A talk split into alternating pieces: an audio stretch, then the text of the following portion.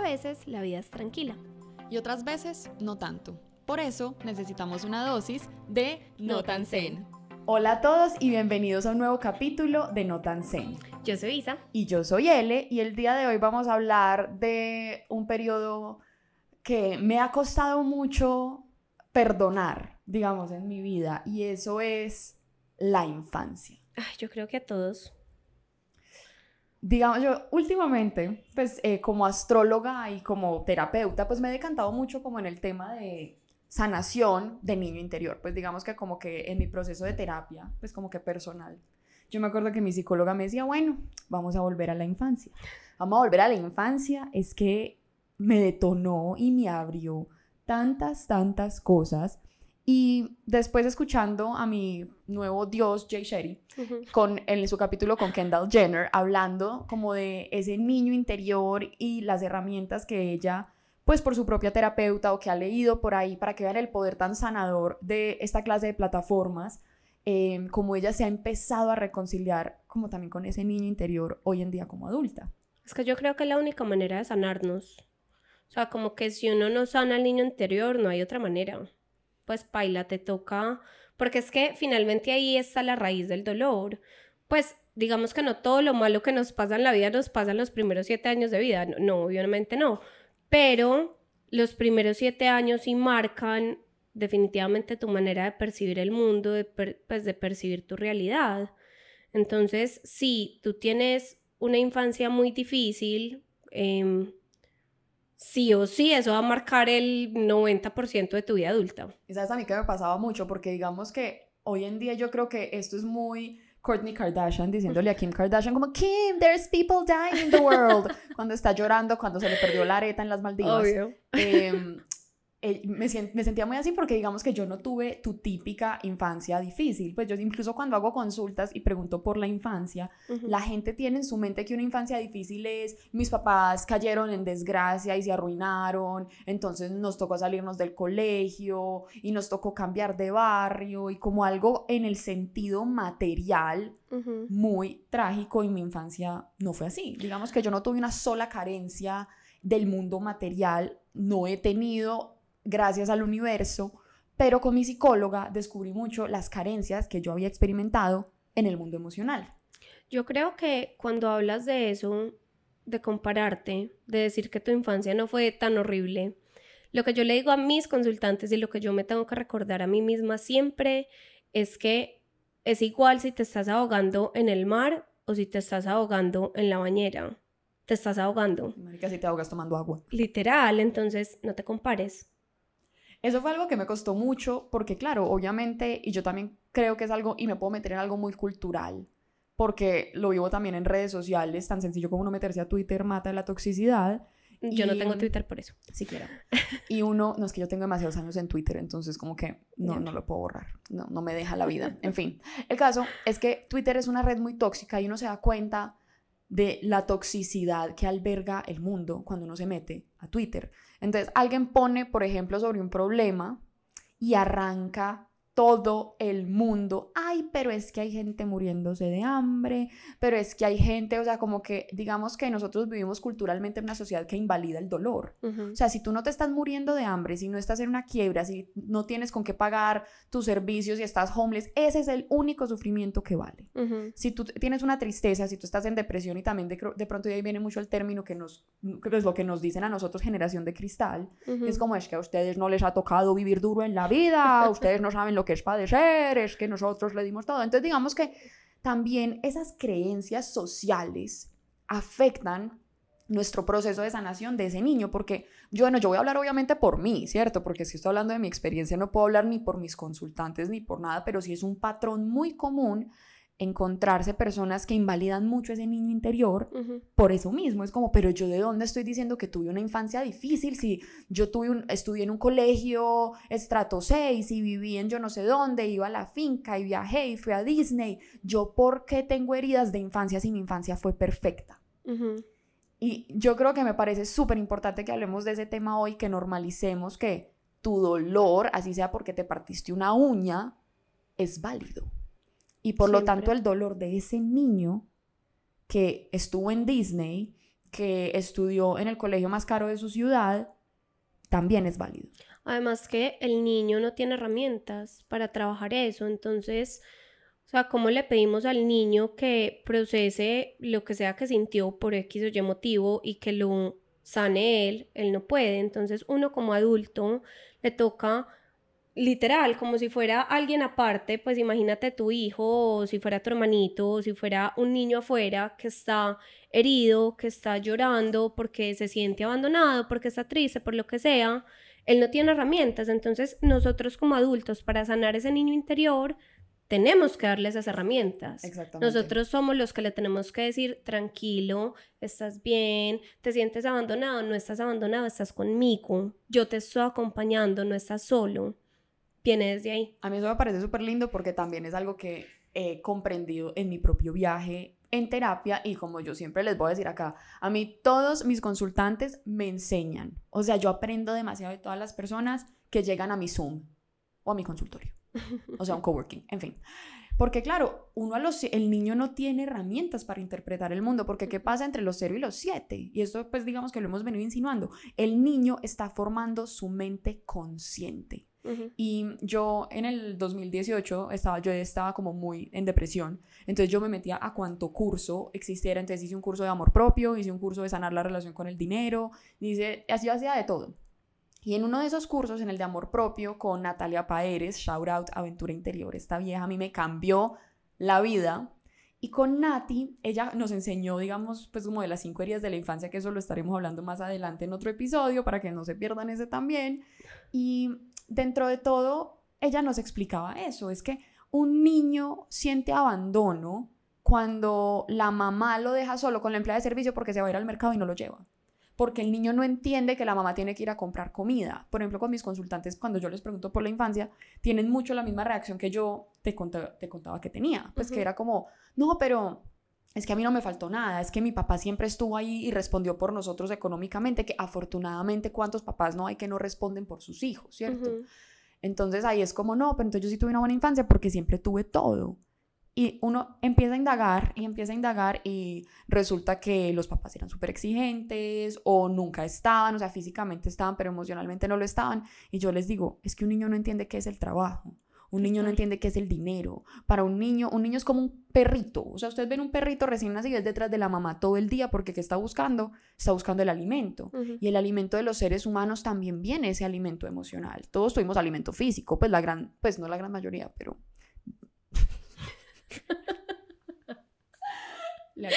¿Qué hubo? Me acabo de dar un, un, golpe al micrófono. Me emocioné más un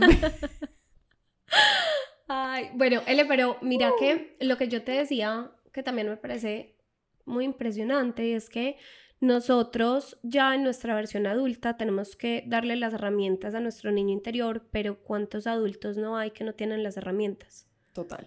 Vayan a terapia, o sea, se los juro.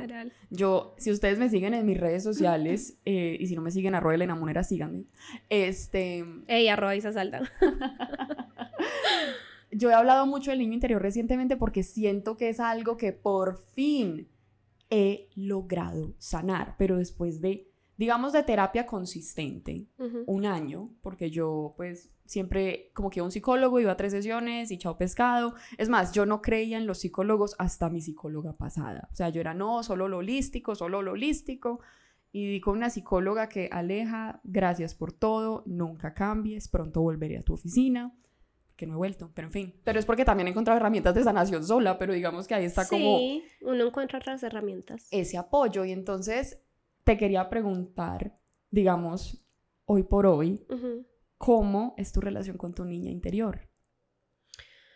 Mira, yo no trabajé mi niña interior hasta que yo me volví mamá. Yo no sabía que era eso y pues ya lo hemos hablado. Yo, para mí, Emi fue mi catalizador de sanación. Y es muy bonito como, o sea, yo decía, a mí no me gustan los niños. Qué poco cáncer de tu parte. A mí no me gustaban, yo no sabía qué hacer con ellos, como que me sentía incómoda, tal vez porque no sabía qué hacer con mi niña interior, de pronto como a un nivel muy profundo. Y cuando tuve mi propio niño, me di cuenta de todo lo que yo le quería dar a él, pero yo no sabía cómo, porque nunca me lo había dado a mí mismo, a mí misma, y yo nunca lo había recibido tampoco. Entonces ahí fue cuando yo empecé a hacer como, primero como esa conexión consciente de qué está pasando, porque no puedo ser la mamá que quiero ser, o sea, qué tan difícil puede ser, yo pensaba esto, pero yo no tenía ningún punto de referencia de una figura para hacer lo que yo quería hacer con mi hijo. ¿cierto? Entonces yo quería, em, quería apoyarlo, pero yo no me sentía apoyada cuando estaba chiquita, entonces yo no me apoyaba a mí misma, entonces ¿cómo apoyo a mi hijo? ¿Cierto? Entonces era como full circle y fue con mi maternidad que empecé a sanar mi niña interior para ser una mejor mamá. ¿Cómo es mi relación con ella hoy? Wow. O sea, yo literalmente cuando, por ejemplo, cuando lloro, yo no sé si mencioné esto en otro episodio o cuando hablé esto, pero por ejemplo, cuando lloro, cuando estoy triste, cuando me siento triggered en mi herida de abandono. Catalizada. Catalizada, perdón. Em, literalmente lo que más lo que más me calma, lo que más me aterriza es abrazarme, o sea, literal me abrazo a mí misma y digo, tranquila, estamos bien, porque yo no me hablo solo a mí, le hablo a mi niña interior. Siempre, cuando me siento triggered, tranquila, estamos bien, no estás sola, yo estoy contigo. Y eso hace toda la diferencia. Pues ya mi niña interior no se siente abandonada. Obviamente hay momentos donde uno, o sea, uno puede decir, sí, es que yo ya sané mi niño interior, pero para mí la sanación también es como una espiral. Uno va sanando y vuelve como a caer y otra vez tiene como como otro vistacito del problema y uno tiene la oportunidad de sanar más profundo y se vuelve a caer y así es la vida, ¿cierto? Como que nunca terminamos de sanar. Me parece muy lindo eso que dices, porque cuando, si ustedes no han escuchado el capítulo pasado de Notansen con Mateo, antes de entrar a tu apartamento veníamos hablando de un tema similar y yo lo empecé a compartir con todos mis consultantes y me ha parecido muy lindo y el Mateo me decía, es que la vida es como una espiral ascendente. O sea, tú nunca vas a llegar, o sea, tú sales del punto A y vas a llegar a una situación similar al punto A, pero estás un nivel más arriba. Tienes más herramientas. Tienes más herramientas, más vivencias. No la vas a interpretar, no la vas a vivir y no la vas a sentir de la misma manera. Y después al, a punto 2, a punto 3, iba subiendo, iba subiendo, iba subiendo. Y también con, eh, con Cami, eh, si no han escuchado, bueno, mi cápsula creo que todavía sale primero esto, o ya habrá salido mi cápsula, no estoy muy segura. Pero con Camilo, él, en, el capítulo decía, es que la gente piensa que el amor propio, y digamos en este caso cambiemos amor propio por sanación de niño interior o sanación en general, porque como tú bien lo dijiste, sanar el niño interior en últimas es sanarnos a nosotros mismos. No es como, ah, bueno, A más B, haz esto, ve al psicólogo, luego prende tres velas, haz un ritual de honrar al niño interior y ya sanaste. Saliste de eso, con felicitaciones. Felicitaciones, sanaste a tu niño interior. No, el la sanación es una elección que hacemos todos los días, ¿cierto? Así como tú dices cuando de pronto tienes una recaída en esa herida de abandono, tú en vez de, tú escoges en vez de darte látigo, en vez de tirarte duro, y que pueden haber momentos donde lo hagas porque eres un ser humano, tú escoges abrazar esa niña interior en vez de juzgarla. Y cuando escogemos eso, damos un paso más a la sanación. Y cuando tenemos días donde no tenemos la fortaleza para usar esas herramientas porque es que eso es normal, nosotros no somos perfectos. Posiblemente, digamos que avanzamos un paso, retrocedemos tres, pero al día siguiente elegimos sanar. Qué bonito, yo creo que sí, o sea, cuando aprendemos a abrazar a ese niño interior, yo creo que es el día que aprendemos a amarnos realmente como somos, porque Voy a hablar de, o sea... Va a llorar, yo ya esa respiración la conozco. No, no, no, no, no. La verdad no. Quiero hablar de una ah. carta de tarot. Y ah, tú me vas a entender. Y, ustedes también porque les vamos a explicar. Yo les voy a explicar todo. El 6 de copas.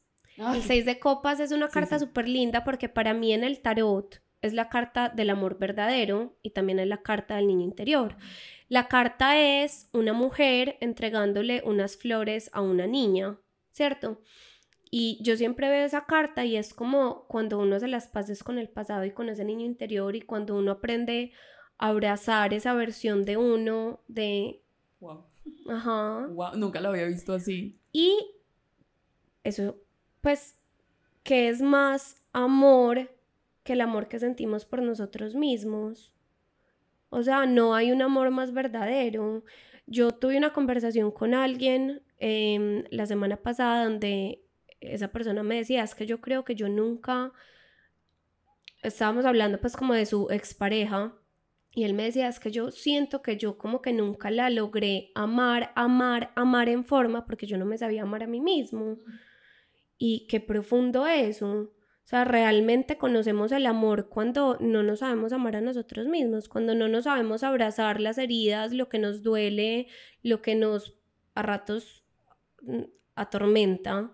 Podemos amar las heridas del otro, podemos amar cuando el otro nos atormenta. O podemos amar cuando otro ama esas heridas en nosotros. A mí me pasó con mi primer novio algo muy similar. Mi primer novio fue, eso fue hace 2015 y yo tenía una pésima relación conmigo misma y yo más o menos hablé de esto en mi cápsula de pues, la última que subí. Vayan y escúchenla, no sé cuál es. El caso. Escúchenlas todas para saber cuál. Sí, sí, sí, para que salgan de la duda. Pero yo hablaba de que yo había tenido una relación muy horrible con mi adolescente y a mí me encantaría que hiciéramos un capítulo del adolescente interior, porque nadie habla del adolescente interior. Obvio, para mí eh, fue lo más trágico de todo. mi adolescente interior, una rebelde sin causa. Yo voy con el niño interior, falta como que falta como abarcar el adolescente interior, como que yo con Elena adolescente como que todavía no me he sentado a, a conversar con ella como lo he hecho con Elena niña. Y el caso era que yo no me quería, es que era mi cinco. O sea, yo era como, ay, yo soy lo máximo, sí, yo soy lo, pero era como una falsa seguridad, como el fake it till you make it. Era muy así. Y yo tenía un novio, duramos, ojo, pues la larga suma de un mes. Esa había sido mi relación más estable hasta la que estoy en este momento, entonces. yo sé, yo sé. Los otros duraron dos semanas. Bueno, por algún lado se empieza. entonces, yo me acuerdo que cuando él a mí me, pues como decía, te, cuando él me dijo te quiero, no te amo, te quiero, yo casi me vomito, porque yo no me quería y nunca me había querido desde niña. Como que, y les voy a decir una cosa, a nosotros no solamente nos crían nuestros papás, también están los profesores, también están los compañeritos, también están los vecinos, los primos, todo. A nosotros nos cría hasta las los, los programas de televisión que vemos. Y yo, yo tengo gafas, pues yo hoy en día uso lentes y me cuesta mucho usar gafas. Yo uso gafas desde los tres y chiquita yo a los tres tenía parche porque yo tenía estrabismo. Y pues obviamente yo me sentía pues el pirata Morgan, pues yo no sé. Y en el Marymount, que fue el primer colegio donde yo estudié, ahí yo no recibí bullying, yo empecé a recibir bullying en, nuestro colegio. Y curiosamente yo pensé que, mismo, que las mujeres eran mis peores enemigas, yo tengo una pésima relación con el femenino y en retrospectiva han sido los hombres.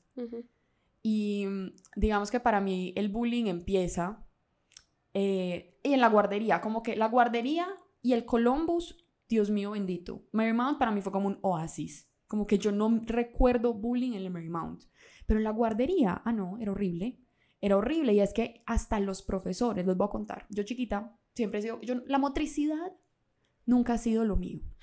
Por eso siempre me escogían de última en educación física en el colegio. Shout out a todas las capitanas. Eso me pareció horrible, María. Es que lo traumatizan a uno desde chiquito. Eh, yo por eso le cogí gusto al ejercicio este año. Porque yo tenía una. Voy a hablar en términos demasiado técnicos, pero una neuroasociación negativa con el deporte. Entonces yo descubrí que yo tenía una neuroasociación negativa con el deporte pues por lo mismo. Y es que, ¿qué pasaba? Entonces, en, en, en, la guardería donde yo estudiaba, tengo muy vivido este recuerdo. Yo tenía por ahí tres años y que tú te acuerdas de algo que te pasó a los tres, porque tuvo que haber sido un evento bastante impactante. Entonces, yo a mis bellos tres años de edad, yo estudiaba en una guardería que se llamaba, se llama porque todavía existe, El Encuentro.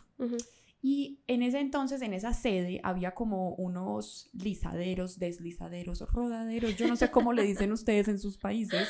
Aquí dice todas las versiones colombianas. Un slide si nos queremos poner más gringos, y era como en una montañita. Entonces tú te tirabas y tenías que volver a escalar la montañita para volverte a tirar. Y yo no sé a mí qué me pasó, que no sé si fue que me caí o, que, o qué sucedió, que yo no era capaz de subir. Entonces todos los niños estaban burlando de mí porque yo no era capaz de subir y la profesora, en vez de bajar a ayudarme, me regañó, sonó la campana como que se había acabado el recreo y yo me quedé sola. a llorar. y ni siquiera es Isabela.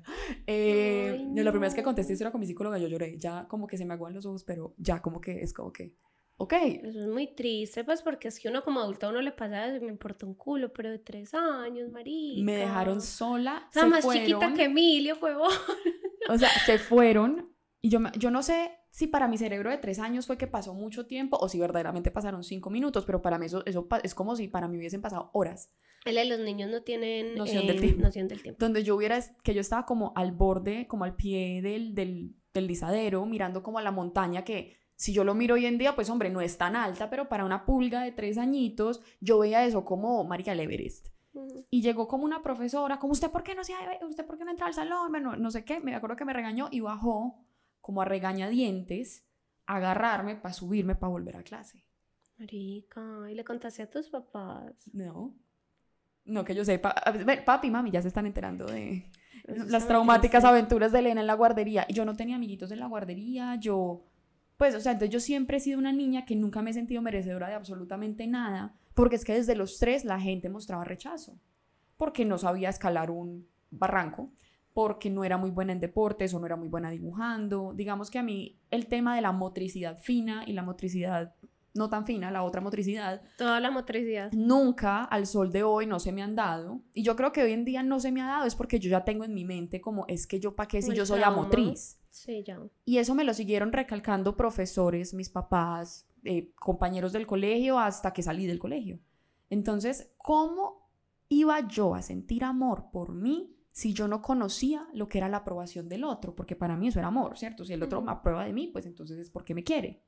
Y yo no tenía aprobación de absolutamente nadie, o yo no la sentía, la podía tener, pero no la, no la sentía. Entonces yo me acuerdo cuando este novio a mí me, me dijo que me, me, quería, yo no fui capaz de responderle yo, yo no entendía. Yo en mi mente cae que le pregunto, ¿pero por qué? O sea, ¿tú por qué me quieres? Y yo me vine a sentir merecedora de amor y no les miento hasta que conocí a mi novio actual.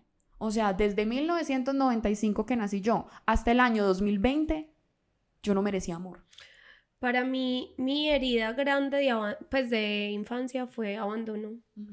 Y mm, es muy loco porque ahí es donde uno dice que como niños no entendemos lo que está pasando, nosotros solo vivimos como el momento y no tenemos cómo procesarlo. Pero cuando yo tenía cinco años, eh, a mi hermano, que es cinco años mayor que yo, le dio una embolia cerebral, casi se muere. Me acuerdo exagerado el día que le dio eso. Me acuerdo que yo estaba en la finca de mi tía y cuando llegamos, mi mamá llegó pues eh, es que a mí me impresiona. O sea, mi mamá llegó obviamente histérica, porque yo estaba sola donde mi tía. Yo me iba el fin de semana donde mi tía, mis papás estaban en otra parte. Cuando mi tía me fue a llevar a la casa, mis papás no habían llegado, entonces estábamos esperando como en la entrada de la casa. Y me acuerdo que mi mamá entró llorando desesperada, abrió la puerta, yo casi nunca hablo de esto, de pronto va a llorar. abrió la puerta y salió corriendo para la oficina de mi papá y yo no entendía qué estaba pasando, entonces yo entré detrás de ella y yo, mami, ¿qué pasó? ¿Por qué estás llorando? Ella no me respondía. Y yo, mami, y yo era como que, ¿por qué no me estás parando bolas? Estoy acá, hola, llegué de la finca, ¿por qué no me estás parando bolas? Y yo solamente veía que ella lloraba y lloraba y lloraba. Ya, pues obviamente después me explicaron que mi hermano tuvo pues como el accidente. Y obviamente lo veo ya como adulta, pues mi mamá entró como en rol de supermamá de ahí en adelante a cuidar a su hijo que casi se le muere. Claro. Cierto, además que mi hermano fue como el más buscado del mundo, o sea, mi hermano fue in vitro, era su primer hijo, entonces era como, ¿me entendés? Y casi se le muere. Y de ahí salió mi herida de abandono porque mi mamá toda la atención la ponía en su hijo que se está recuperando, mi hermano tenía fisioterapia todos los días, él quedó paralizado del lado izquierdo, pues ya con la fisioterapia recuperó casi todo, pero mi mamá siempre fue en función de él y de ayudarlo a él a salir adelante. Yo como niña no veía eso, yo como niña solo veía que mi mamá solo le ponía atención a mi hermano y no a mí. Yo decía como que eso es muy triste, pero yo me acuerdo, uno de cinco años, decir, ojalá a mí me pasara algo grave para que a mí me pararan bolas. Y toda la vida, toda la vida fue así. También tuve un área de abandono con mi papá porque mis papás peleaban y siempre era mi papá el que se iba bravo. Entonces, pues, eso no, no me estaba abandonando a mí, pero para un niño eso sí es abandono, cuando el papá se va de la casa. Total, yo también tengo una herida de abandono grandísimo con mis papás. Y yo te voy a decir una cosa, yo sané... Tenía, porque no, ya no. yo no la he sanado. Yo creo que es, como les decía, o sea, eso uno se demora toda la vida sanándolo. Pero yo empecé a hacer las paces con la herida de abandono en mi última relación también. En mi última relación fue muy bonito y ha sido un proceso muy bonito y yo creo que por eso también la cápsula que hice de los duelos y las rupturas para que vayan y la escuchen. Para que vayan ya mismo y la escuchen. Por eso para mí fue como tan impactante darme cuenta que un duelo y que estar sola, especialmente no tiene que ser el fin del mundo, pues porque es que a mí me dejaban sola y yo me sentía abandonada. Yo no sabía qué hacer, me sentía que no valía nada, que, que, tuve, que, que tengo que hacer diferente para que me paren bolas, que me faltó hacer para que se queden conmigo, o sea, uno se demasiado duro. Y yo creo que por eso para mí esa cápsula fue como tan eh, cathartic, liberadora. liberadora. Catártica también. Catártica, pues sí. Porque me di cuenta con este duelo que de lo lejos que he llegado con esa herida, que se me acabó una relación de cuatro años con un hombre que amo todavía. Claro. Y no se me acabó el mundo. Y no me siento abandonada.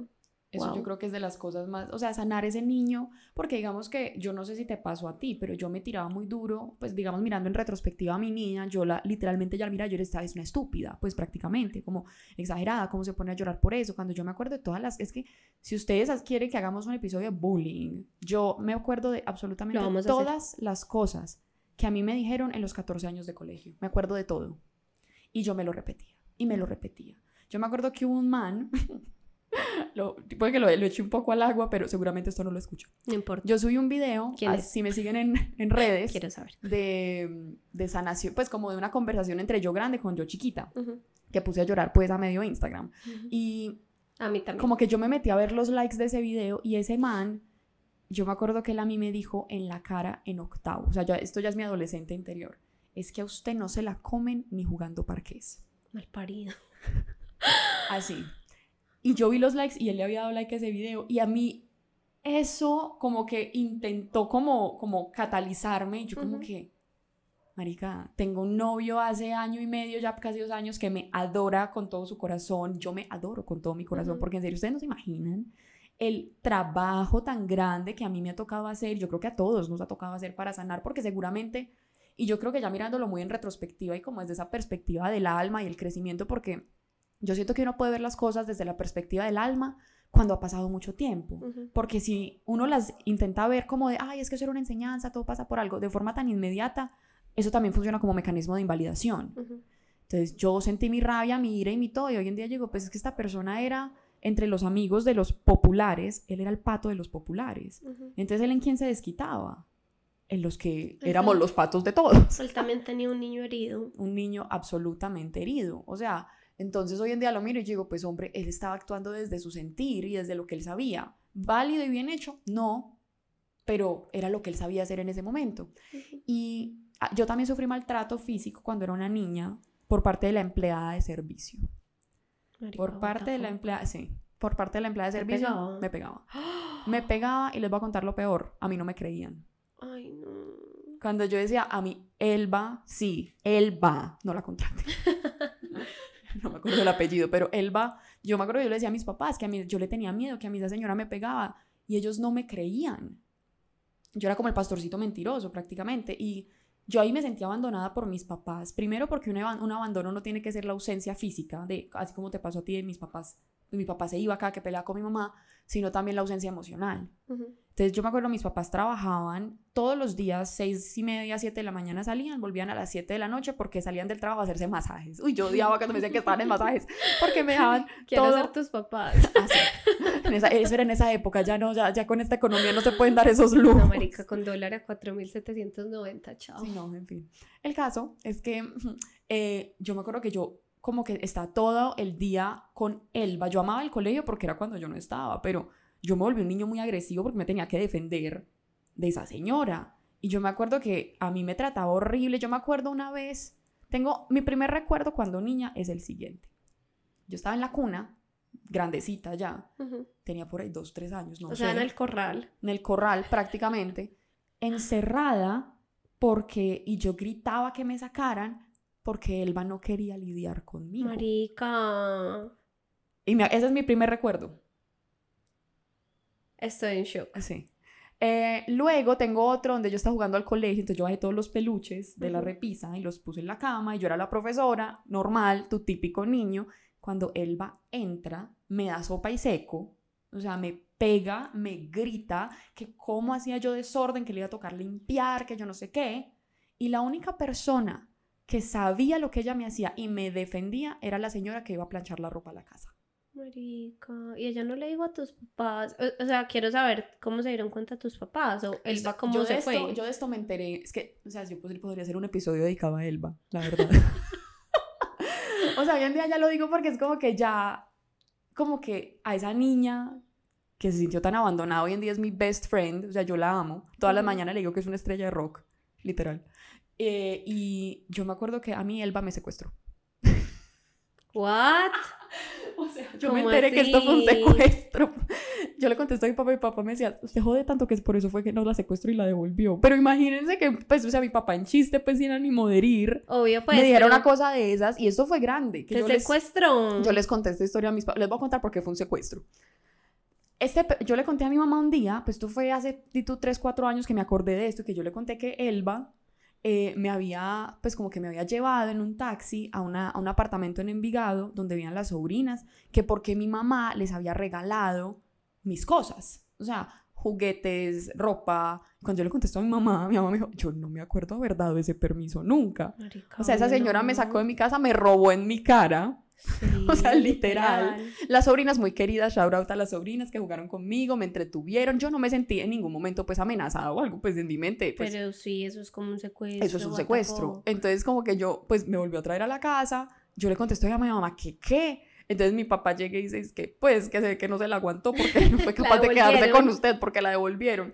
Pero a mí obviamente yo digamos que ese comentario de mi papá a mí me dolió mucho porque yo vi, como les digo, yo vine a sanar esta niña interior y esa infancia y mirarla no desde el dolor, sino desde eso era un proceso que ya desde la perspectiva del alma, básicamente, pues porque han pasado muchos años y he tenido que sanar muchas cosas para llegar a donde estoy. Y les digo, vayan a terapia, o sea, en serio. Y, pero cuando mi papá me dijo eso, eh, táquete, toma tu herida de la traición, porque a mí nunca me creyeron. ¿Cómo se enteraron que Elba me hacía todas estas cosas? Un día eh, en, el, pues en el club, nosotros pues éramos socios y como es como que todas las empleadas jugaban con los niños y lo que sea, pero como que una señora, no me acuerdo el nombre, pero mami, por favor, ¿cuál es el nombre de esta señora para yo mandarle una torta? Llamó a mi mamá y le dijo, e, es que él va, trata muy mal a su hija, que yo no sé qué, eh, pues te quería comentar. Yo de esto me enteré hace dos, tres años que mi mamá me contó, porque yo le, le terminé preguntando, ve, él va, ¿por qué se fue? Porque yo me acuerdo el día que la echaron. Yo estaba todavía en el Marymount, o sea, yo les digo, tenía menos de cinco años. Eh, y yo me acuerdo que cuando mi mamá la estaba regañando, yo entré al patio de ropas, yo la miré y le hice así. Esa malparida. y, y yo, mi mamá me contó que fue esa señora y que ahí fue cuando mi mamá decidió echar a Elba. Pero, pero cuando yo le dije, sí, pero, o sea, a mí Emi me dice cualquier cosa y yo le creo. Yo eso se lo recriminé mucho a mis papás, pues hasta hace no les estoy recriminando esto en el podcast, si escuchan esto, ya esto lo hemos superado. No, porque obviamente para ellos también es muy duro escuchar esto. Y yo muchos años esperé perdón de mis papás y mis papás me dijeran, perdónanos por todo lo que te hicimos. Luego, haciéndole a una consultante, yo hago pues una terapia que se llama sanación de niño interior y haciéndole esa terapia, ella me estaba contando sus cosas y en ese momento, esto fue este año, yo hice clic y eso lo hablamos en el episodio de Los papás no tienen la culpa de todo, que era verdaderamente mis papás estaban haciendo lo que ellos aprendieron que era lo que estaba bien. estaban haciendo lo mejor que podían. yo, ellos, incluso mi papá, yo un día verbalmente le dije, es que yo quiero que usted me pida perdón. Y papá, yo nunca le voy a pedir perdón a usted porque es que yo no hice nada malo. Porque yo hice todo lo que estaba en los libros, todo lo que todo el mundo hacía y todo lo que a mí me enseñaron. Entonces yo no le voy a pedir perdón por algo que yo siento que no hice. Entonces yo en ese momento me le di látigo a mi niña, ¿cómo te estás sintiendo así? ¿Cómo te está? Y después entendí que yo no tenía herramientas para interpretar el mundo. Obviamente lo que Elba me hizo estuvo muy mal. Mamás, papás, por favor, ojo con los empleados que contratan. Mm. eh, pues porque cero que yo a esa señora no la justifico y yo pues me la encuentro en la calle y la, literalmente la mato, porque me hizo mucho daño. Pero yo entendí que mis papás, pues ellos nunca, ninguno de los comentarios, los chistes, nada era malintencionado, sino que yo como niña de 5 años en su momento, luego a los 7, 8, incluso ya como adolescente, no tenía las herramientas para interpretarlos y como adolescente podía tener ciertas herramientas, pero tenía una creencia y una carga sobre mí de que yo valía menos 5 mil pesos, yo no valía nada, que a mí cualquier cosa que me dijeran me iba a caer muy mal, porque yo me lo tomaba demasiado a pecho. Claro. Pero era porque yo sentía que yo no valía nada, o sea, estaba la basura y después estaba yo. Y yo creo que también lo que tú dices de que esperaste mucho tiempo el perdón de tus papás, aplica para eso y aplica para todo en la vida, o sea, como que tenemos que aprender a perdonar sin recibir una disculpa. Efectivamente, y eso fue lo que terminé haciendo este año, es que uno lo ve muy astrólogo, que yo hago terapias y que yo, ustedes, ¿por qué yo? ¿Por qué hago terapias? Porque yo siempre quise aprender a entender mis rayes de dónde venían, literal. Y hoy en día me gusta ayudar a las personas en ese proceso porque a través de mis consultantes sano yo también. Qué lindo eso. Entonces, ¿por qué es importante sanar el niño interior? Porque te sanas a ti. Yo me, o sea, literal, yo tengo y les voy a compartir el tip que Kendall Jenner compartió en ese podcast y es Busca una foto tuya de cuando eras una niña o un niño y ponla en el espejo de tu baño para que cuando la mires todas las mañanas y pienses algo negativo de ti, sé consciente que se lo estás diciendo a ese niño. Y yo empecé a hacer eso y yo en vez de decirme cosas negativas o cuando empiezo a pensar mal, miro esa foto y la miro a ella. Y hoy en día el ser astróloga, el tener un podcast, todo lo que hago hoy es un homenaje a mi niña interior que quería ser locutora, que quería ser presentadora, que quería ser cantante, que quería ser bruja, que quería eh, ser un caballero del zodiaco, no, no, no, no llegamos hasta allá, pero casi. Y la miro y yo le digo, vos sos una estrella de rock, lo hiciste. O sea, cuando subí ese video del niño interior y toda la cantidad de gente que me escribió a decir que se identificaban, que habían pasado por cosas similares, ah, yo la miré a ella, yo miré esa foto y yo decía, lo hicimos, todo eso que vivimos sirvió para sanar a otras personas, porque esto es del plan del alma de Robert Schwartz, cuando el alma sana, sana a las personas a su alrededor. Y si mi alma escogió, pues no, ni, tampoco es para mirarme desde una posición de víctima, no. Pero si mi alma escogió vivir todas esas cosas, si fue la, del clan, del grupo, y dijo, yo voy a vivir esto, yo voy a ser esta persona para que la humanidad se aprenda a amar a sí misma. Puta. Valió, valió la pena, valió la pena porque es que eso para mí, el alma en últimas, nosotros somos seres de amor, somos merecedores todos de amor incondicional porque el alma y el espíritu es amor. Y cuando nosotros nos damos cuenta de eso, como personalidad, como personas, podemos empezar a sanar no solamente nuestra alma y tener todos esos aprendizajes que vamos a llevar a otras vidas, sino también empezamos a sanar a las personas que están a nuestro alrededor. Porque, vea, yo les voy a decir una cosa, todo ese proceso de sanación, a ustedes que están escuchando, viendo, y, ahí sabes que está aquí al lado, todos somos merecedores de amor incondicional. Yo no lo, no lo sabía verdaderamente hasta ayer, literal. Y hoy en día vibro y vivo desde el amor lo más que puedo, pues que mi naturaleza humana me lo permite. Y les juro que a mí todo lo que me pasa, todo lo agradezco. Y todo es bendición, todo es bonito, porque, marica, sí, yo sufrí mucho, pero, pero pues ya. Eso te hizo lo que eres hoy. y es lo que, te permite ayudar a tantas personas. Exactamente. Entonces, sanen a su niño interior. Es lo máximo. Díganle que es una estrella de rock todos los días. Me encantó escucharte. me encantó cómo hablar de esto. Sí, yo siento que este episodio fue tuyo. Y yo siento que necesitabas ese espacio para hablarlo. Compartir la historia, porque yo en Instagram les he contado por encima ciertas cosas, pero así como tan en detalle, con nombre y todo, Elba, vamos por ti. Sí, Ele, pues te admiro demasiado. No, de verdad te admiro demasiado porque tú y yo tuvimos esta conversación la primera vez que hablamos cuando salimos a comer, tú me contaste todo lo que te pasó en el colegio. Mientras yo estaba en el colegio y yo no me di cuenta, estábamos en años distintos, tuvimos dos experiencias completamente opuestas en el colegio. Y de verdad te admiro demasiado porque es que, pucha, una cosa es que le hagan todo eso a uno como adulto, pero como un niño y que seas la mujer que eres hoy, eso no es capaz de hacerlo cualquiera y ya vamos a llorar acá a las 2001 en Capricornio. Es que no llores. Marica, sí. Wow. Te admiro demasiado. Ay, gracias. Que yo también pienso lo mismo cuando cuentas tus historias en ese Mm. segundo episodio del podcast, que es que eso no es fácil. No y, lo, y lo fácil. decíamos ahorita, es que un podcast es desnudarse, pues literalmente. Literal. O sea, entonces pues yo creo que dejaremos así por hoy. El próximo episodio les traeremos las cinco heridas de la infancia y seguiremos Uh. hablando de este periodo tan importante desde la perspectiva de la educación, que eso también influye un montón, que también tengo varias historias. Eh, Yo todas. eh, y nada, gracias por permitirnos almorzar con ustedes, comer con ustedes, manejar con ustedes. Gracias por escuchar, gracias por estar y nos vemos en la próxima ocasión. Chao. Chao.